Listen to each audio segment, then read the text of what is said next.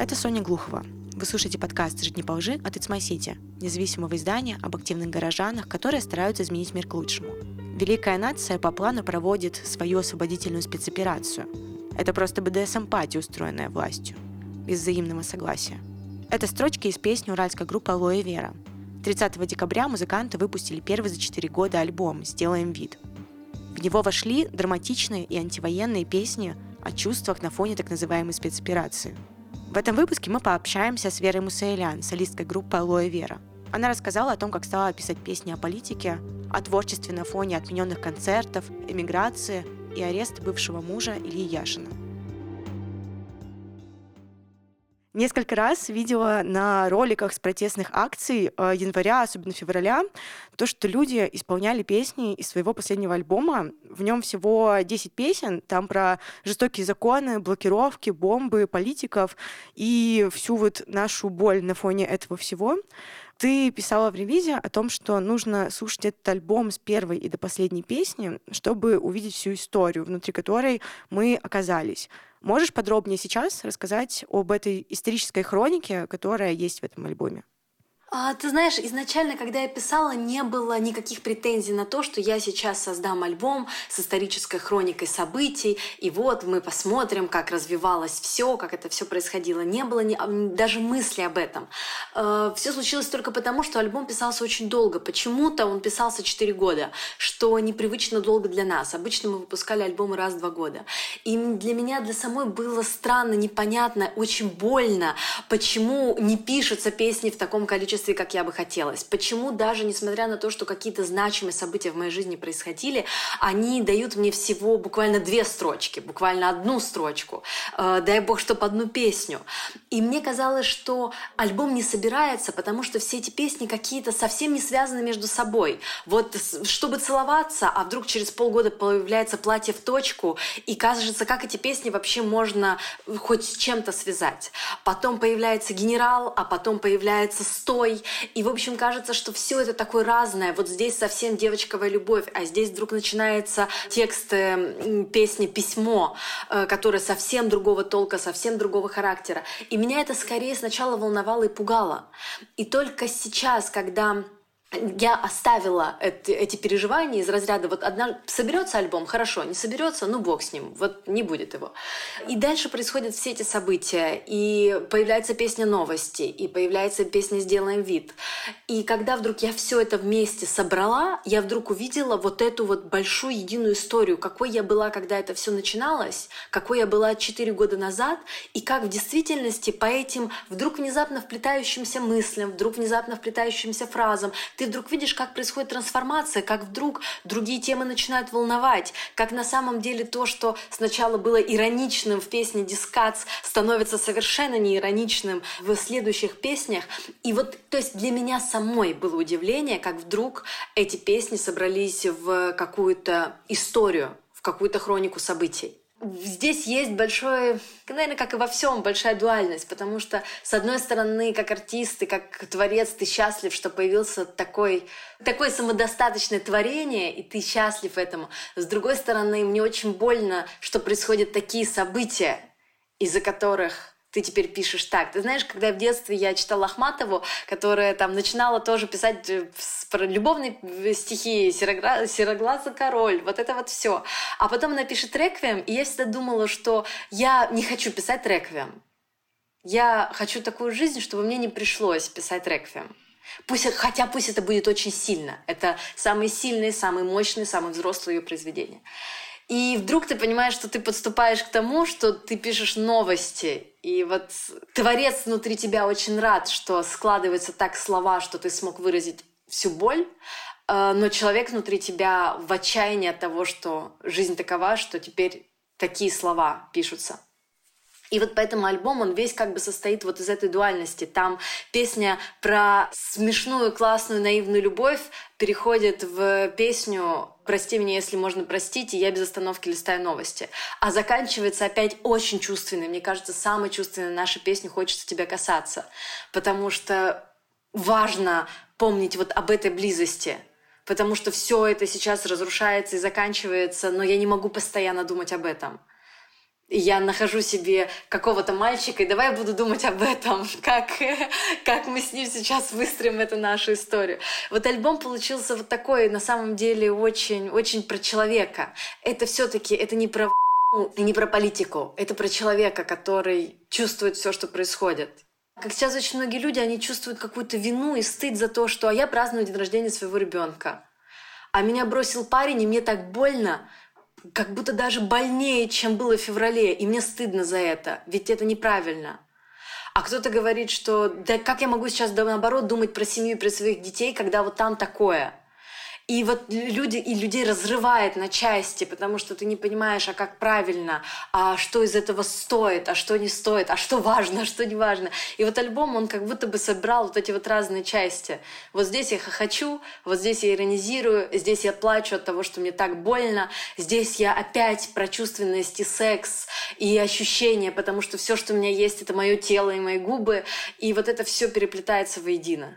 В этом альбоме есть песни, которые написаны были там несколько лет назад. «Платье в точку», которое вообще о московских протестах лета 2019 года. Со временем эта песня вот совсем не потеряла этой актуальности. А когда слушаешь, наоборот, думаешь, будто бы мы вообще навсегда остались вот в этом лете 2019 года. Она воспринимается так сейчас. А вот когда ты ее выпускала в 2020 году, какие у тебя были мысли? Что скоро все изменится, что скоро все будет иначе? Или наоборот, как-то э, казалось, что будет только хуже? Слушай, эта песня, она как раз-таки уже понимание, что, что я ошиблась.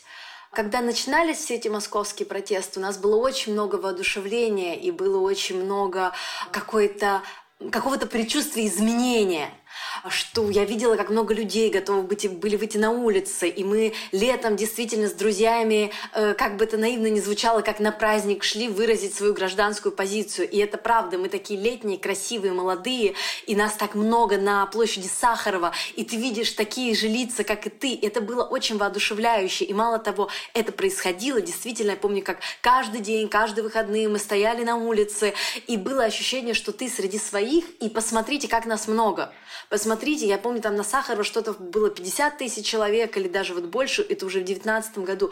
И было реальное ощущение, что вот смотрите, как маленькими шагами мы можем прийти к тому, что нам нужно. Э, но когда писалась песня, когда начались вот эти жесткие разгоны, э, когда Росгвардия заполонила Москву, когда я выходила из своего подъезда, и у меня уже напротив э, моего дома стоял отряд ОМОНовцев, которые не давали пройти дальше к метро, когда мы садились в вагон метро, и он больше не останавливался ни на одной станции, когда весь город был перекрыт, когда мы вдруг почувствовали себя, как в каком-то фильме полицейское государство, которое готово уничтожить каждого, кто здесь скажет хоть одно слово. И на самом деле вот эта песня, она появилась на стыке вот этого ощущения. Вот этот вот очень красивый, очень романтичный куплет. И это действительно было все связано с моей личной романтичной историей. Это действительно такая любовь на фоне баррикад. И когда ты видишь потом просто кровь на асфальте, абсолютно буквально, это не, это не образ, это не фраза. И, конечно, вот этот момент, когда ты понимаешь, что мы ошиблись что на самом деле это сейчас э, как бы на, начало удушения, а не начало новой жизни. Расскажи подробнее вообще, как ты до этого часто выходила на протесты. То есть ты впервые вышла на улицы вот так в девятнадцатом году, или до этого ты тоже участвовала в каких-то протестных акциях? Впервые вообще я была на каком-то марше, это даже, даже была не протестная акция, это была марш, э, посвященный Немцову. Это был 17 год. Но я очень долго шла к своему пониманию вообще, что политика — это то, чем стоит интересоваться. И у меня даже есть интервью, недавно мы его находили с Артемом, наверное, год 14 где мы сидим перед каким-то концертом и говорим о том, что мы вне политики, это нас все мало интересует. И вообще, и я абсолютно искренне это говорю. И на тот момент единственное, что меня интересует, напишет мне парень, который мне нравится или нет. И вот, наверное, даже 14 год я еще пропустила. Я стала чуть больше понимать в 15-16, когда мы э, стали отказываться от поездок в Крым, И вот, собственно, мы никогда туда не ездили, потому что для меня было очень дороги наши концерты в Украине. И вот я только тогда едва стала понимать вообще, что происходит. В семнадцатом году я впервые вышла в целом на какой-то марш и стала интересоваться, что и как. И вот где-то, наверное, 18-19 год, это уже когда мы активно с Артемом ходим на все именно московские митинги. Тогда же начинается вопрос с храмом в Екатеринбурге, когда люди отстояли свое право на то, чтобы здесь было то, что они хотят.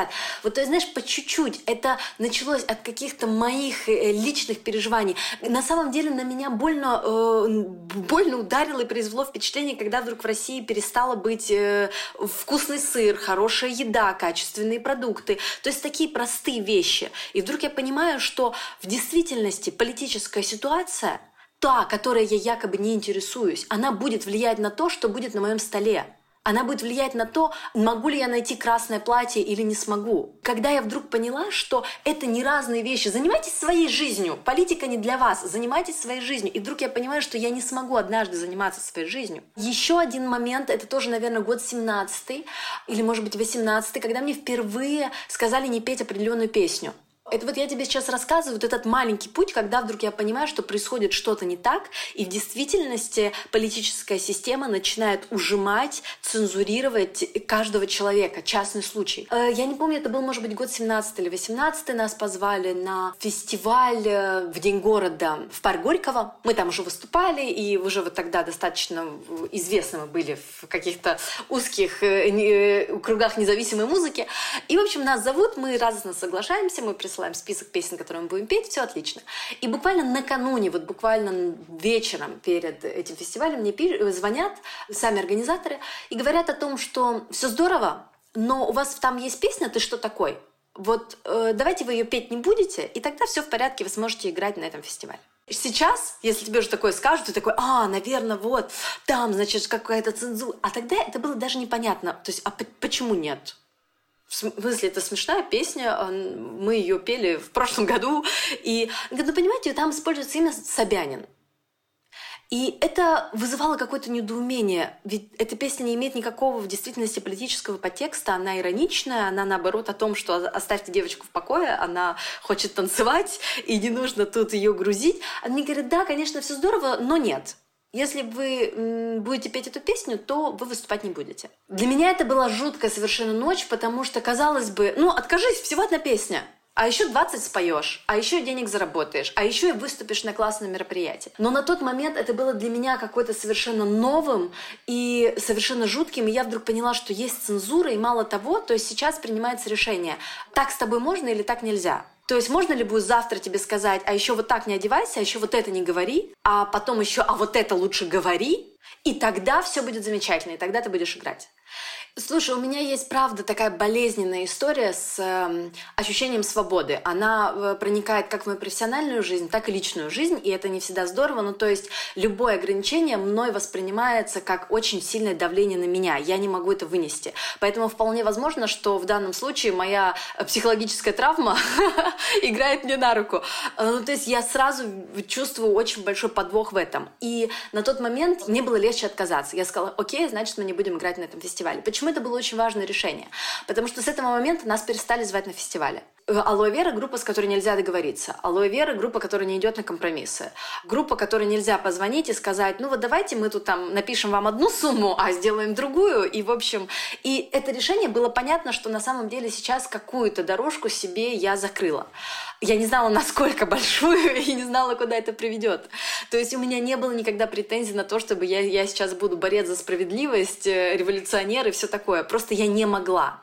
Я не могла выйти на сцену, зная, что на самом деле за сценой выйти на сцену вот такой свободный, ликующий, смотрите, можно делать в жизни все, что ты хочешь, и знать, что за сценой тебе сказали, нет, ты будешь петь то, что мы сказали, а то, что мы сказали не петь, петь не будешь. Я просто не смогла. И это было самое начало. И когда мы тогда об этом говорили, на нас правда смотрели как на дурачков. Потом начинается запрет наших концертов, очень по-тихому, очень незаметно. Нас начинают снимать с фестивалей. Действительно, вот так же накануне нам звонят и говорят, слушайте, нам тут позвонили. В общем, сказали, что вот лучше, чтобы вы не выступали.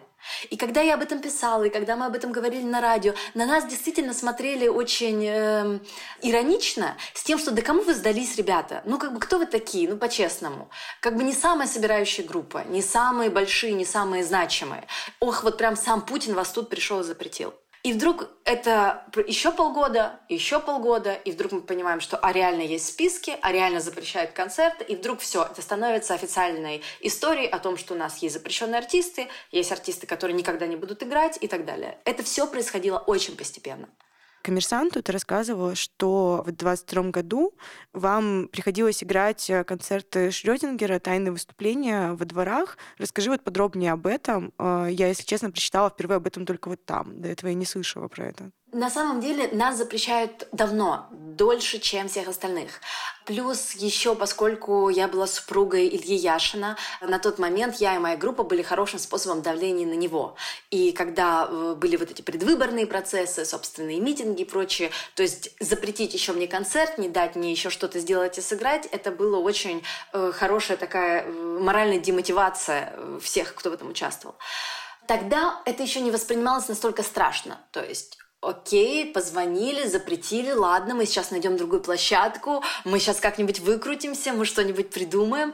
Э, была ситуация, когда мы поехали в тур, и вот буквально пока мы едем, пока мы едем от Екатеринбурга в Томск, по дороге нам звонят и говорят, на площадку пришли, концерт провести не разрешают, билеты уже проданы, то есть это все финансовые затраты. И вот пока мы едем, мы тут же звоним кому-то, ищем. То есть система была такая, поскольку невозможно же запретить группе петь, быть. Ты можешь э, действовать на ту площадку, где она должна играть. То есть э, ФСБ, какие-то звонки, э, кто-то из аппарата президента звонят на площадку и говорят, проведете концерт группы, вы не пройдете больше ни одну проверку Роскомнадзора мы вас просто закроем, мы вас сравняем с землей, просто от вас ничего не останется. То же самое делают с фестивалями. Проведете концерт этой группы на фестивале, фестиваль закроется. Это будет ваш последний фестиваль. Естественно, мало кто готов был поставить на кон свой бизнес, свою площадку, свою деятельность. И поэтому, естественно, люди от этого отказывались. Многим уже никто и не звонил, но в превентивных мерах, чтобы, чтобы там чего не случилось, люди начинают отказываться делать концерты. И таким образом, пока ты едешь из города в город, у тебя отменяются площадки, и ты вот там как-то в дороге пытаешься найти кого-то смелого, кто проведет концерт. И да, находились такие смелые ребята, там, например, в Екатеринбурге, и все в порядке. Например, концерт проходит, и реально все в порядке. Ну вот как-то... А кому-то пришли с обыском.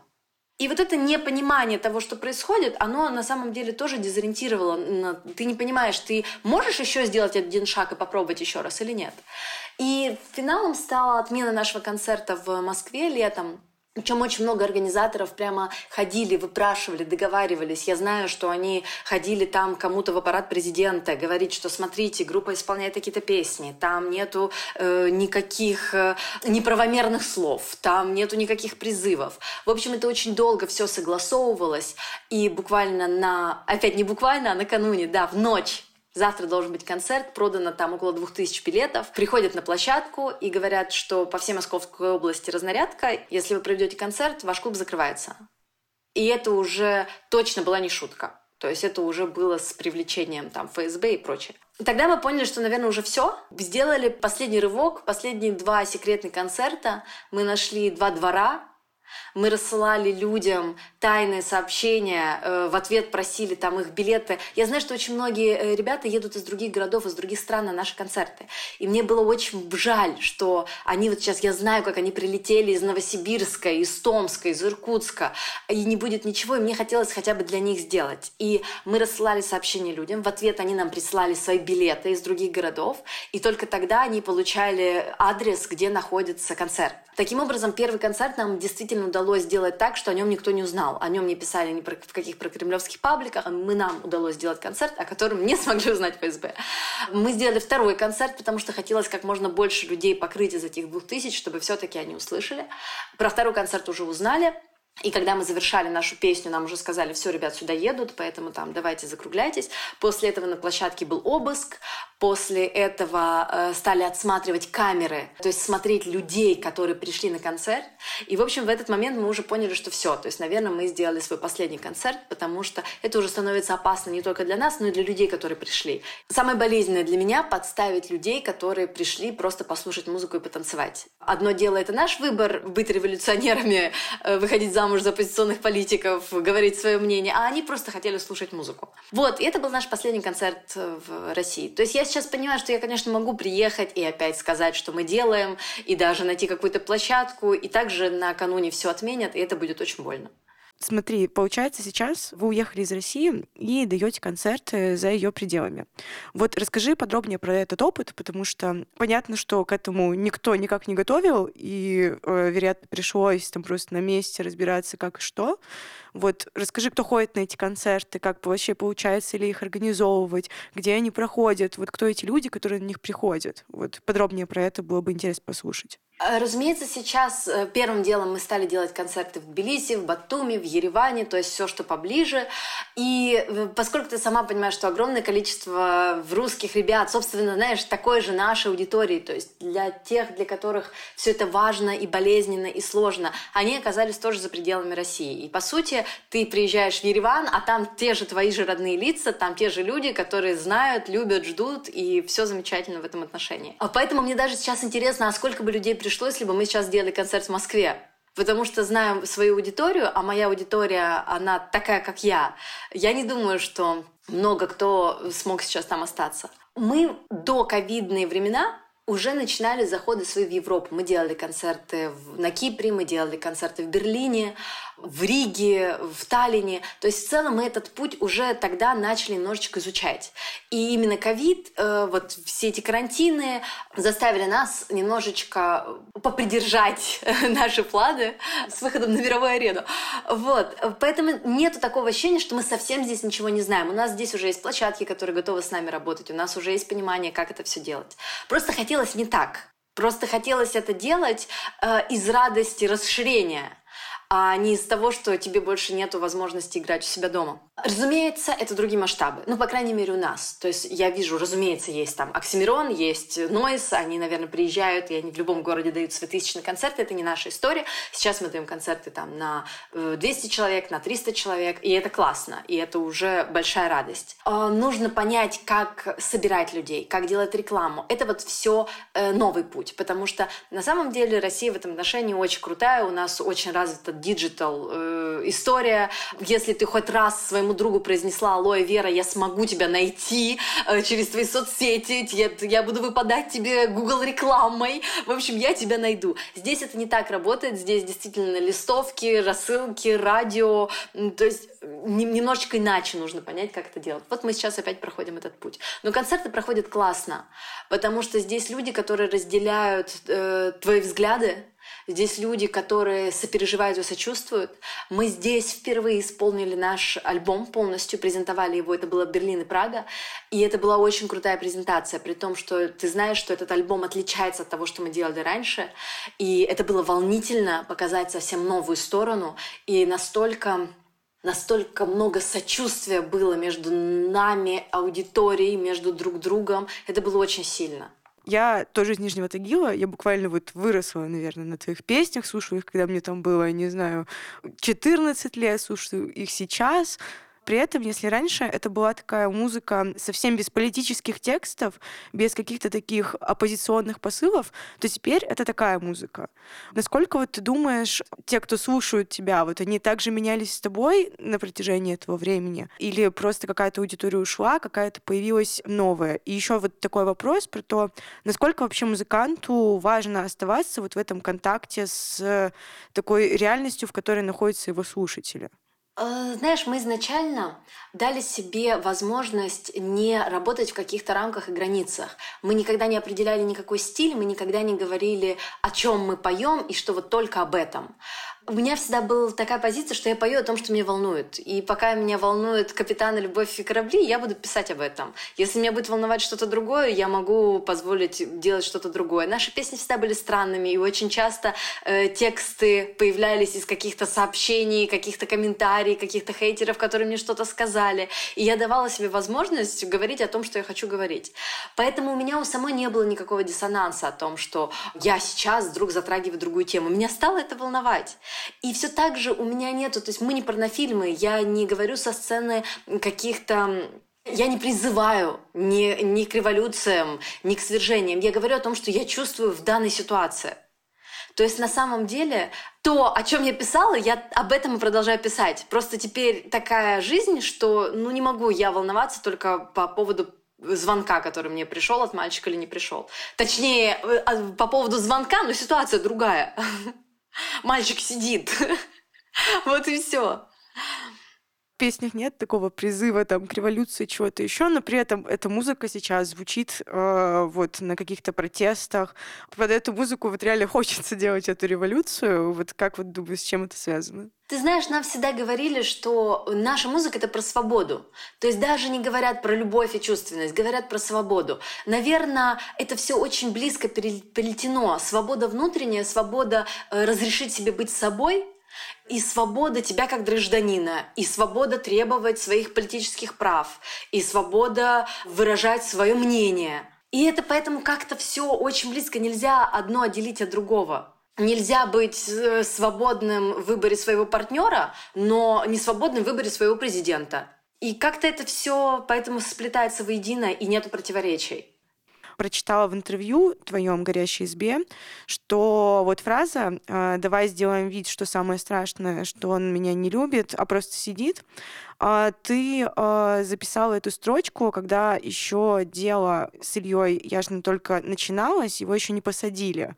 И э, поделись, какие мысли были, вот когда ты, вот опять же, почувствовала, э, как этот текст изменился со временем, вот э, что сначала это просто слова о том, чего нет, э, чего не происходит, просто как бы такая ирония, а потом это действительно реальность. Ты что вот ты в тот момент вот испытывала?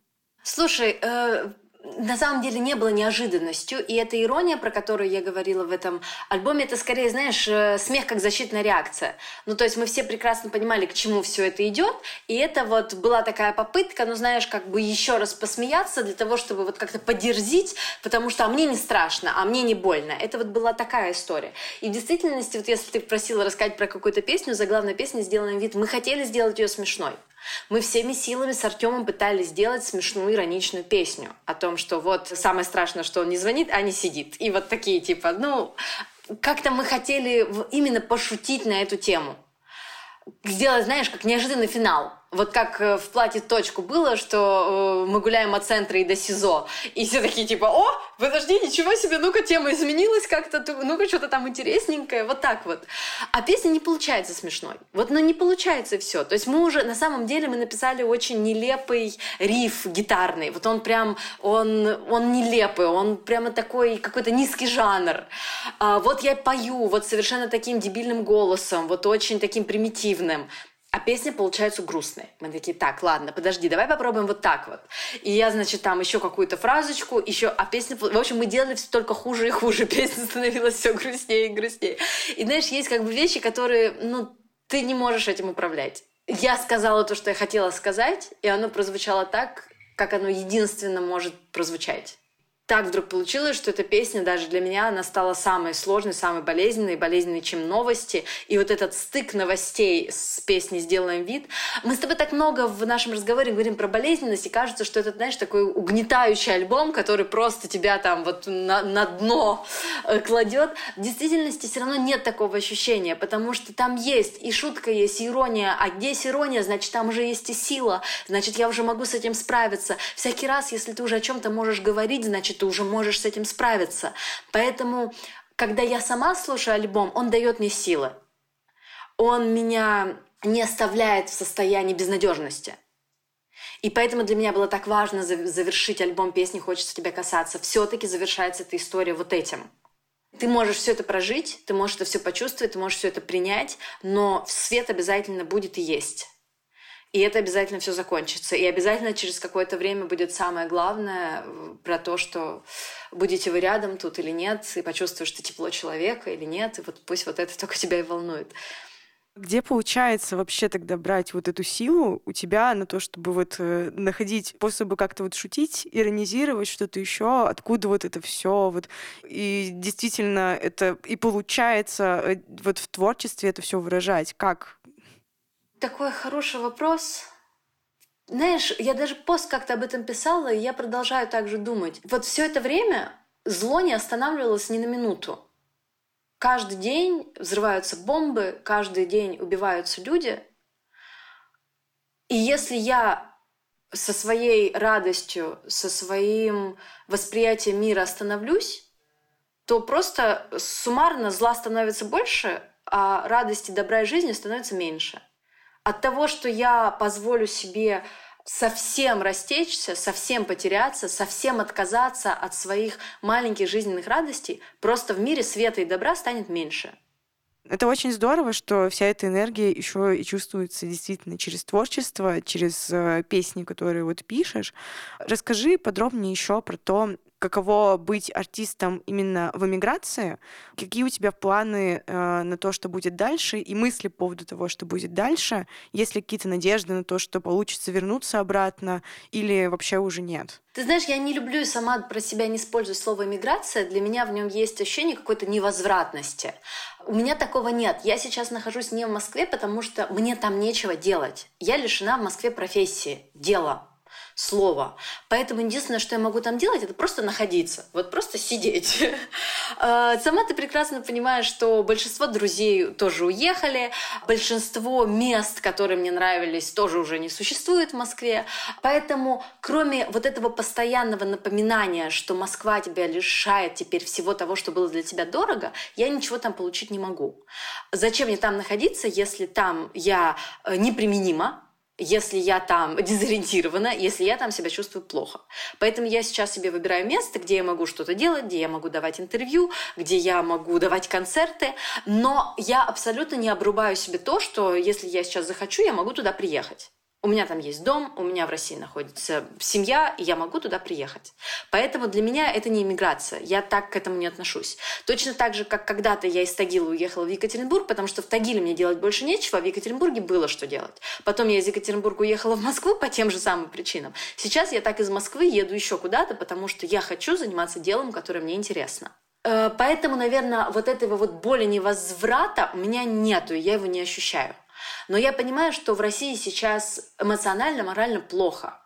И особенно для людей чувствительных, как бы все люди чувствительные, но просто не все себе разрешают э, это это принимать и воспринимать. Вот поскольку я э, доверяю своей самочувствительности, я очень, вот я приезжаю в Москву, и я чувствую, как сгущаются краски, я чувствую, как изменяется дыхание, я чувствую, как здесь больше нету вектора и цели, как здесь все в таком... Э, все застывшее, все как будто накрытое куполом, все как будто движется просто по инерции.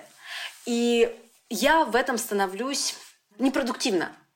И поэтому для меня Москва — это всегда, знаешь, так, поднакопить силы, приехать туда, знаешь, как бы набрав дыхание, прыгнуть под воду, выдержать там сколько ты можешь и ехать обратно дальше, потому что иначе она меня сожрет. Я просто не смогу там больше по утрам танцевать, а очень хочется.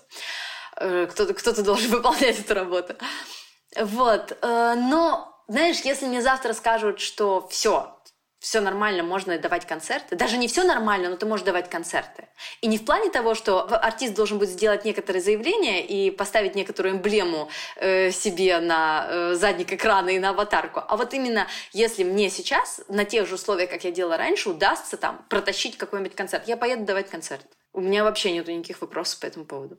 А как ты думаешь, э, получится ли такое в ближайшее время или нет? Я сейчас читаю новости, и я не вижу того, что в ближайшее время э, это может произойти. Знаешь, все, в общем-то, идет так, как в рамках истории. Мы сначала убираем большие компоненты, потом поменьше, потом совсем маленькие, потом мы начинаем искать э, детей врагов народа, потом мы и так далее, и так далее. И пока что я вижу только ухудшение этой тенденции, что вот мы девочку, которая нарисовала картинку, что она против мы ее в детдом, отца мы, значит, отправим э, по уголовке, поэтому каких-то иллюзий, что вот я послезавтра приеду, мы сделаем концерт и ему его дадут провести, нет, у меня нету. Мы с тобой э, говорили уже, что альбом сам, он очень поддерживающий, и мне кажется, он довольно много кого смог поддержать в это, правда, тяжелое время, именно и тем, что он местами очень ироничный, местами очень веселый, но при этом и э, все все понимают. Вот. А что тебя саму вот сейчас вот так же поддерживает? Весь год меня поддерживали люди просто друзья, э, подписчики, аудитория. А на самом деле такого сплочения и единения, как случился за этот год, я, наверное, не наблюдала ни разу в своей жизни. Когда, если проваливалась я, то мои музыканты держали меня. Когда у меня появлялись силы, проваливались они, и я могла их вытягивать. И вот это такое близкое чувствование и взаимодействие. Я понимала, что как только у меня появляется энергия, я через свой Инстаграм давала очень много поддержки людям, но были моменты, когда я рыдала в сторис, и тогда они всеми силами, вот это ты прямо физически ощущаешь, как много людей сейчас вот как на ручках тебя держат и несут. То, что я сейчас нахожусь в Берлине, это тоже такое стечение обстоятельств, как много людей помогали нам с документами, сделать прописку, что-то там найти, э, какие-то правозащитники давали нам ссылки, куда что писать и делать. И вот мы здесь, и нам дали визу артиста, и мы теперь можем давать здесь концерты. И это все было бы невозможно без людей. И на самом деле, когда мы приехали в Ереван, как много там от совершенно незнакомых, они стали семьей, они так входили в положение, они давали все, что они могли дать. И за этот год, я где только вообще по миру не была, я вдруг поняла, что за этот год я ни разу не была на одном месте больше двух недель. Целый год я вот так вот моталась абсолютно везде. И я ни разу не столкнулась с каким-то плохим отношением, негативным отношением. Везде есть люди, которые на самом деле очень чутки к твоему состоянию. А второе, что сильно мне помогло, это вот это взаимодействие с собой и со своим телом. Потому что в действительности у меня, кроме моего тела, ничего нет, и войну, и любовь я проживаю только в этом теле. И вот то, что я уже давно выстроила классные отношения с собой, когда я умею заботиться о себе, когда я люблю свое тело, когда оно не становится предметом моей ненависти, злости, агрессии или контроля, когда я забочусь о нем, если оно вдруг на стрессе перестает есть, если я вдруг замечаю, как ему становится плохо, и оно заедает булочкой свои переживания, и я готова быть с собой и поговорить с собой и узнать, что со мной не так. Вот это вот мое уже многолетнее выстраивание отношений со своим телом, оно сейчас дало мне очень большую сильную опору. Тогда, когда очень многие говорят, что у них посыпалось все, посыпалось здоровье, посыпалась форма, состояние, они не могут заставить себя встать с кровати. Вот мне это все было значительно легче преодолеть, потому что мы настолько вместе. Ну, то есть я понимаю, что я и мое тело, конечно, это одно, но для людей, у которых с этим были проблемы, это такое расщепление, что вам потом нужно соединиться заново. И поэтому сейчас я, наоборот, чувствую себя как... То есть у меня есть всегда мой самый близкий партнер, у меня есть тот, кто переживает все вместе со мной. И я доверяю его переживаниям.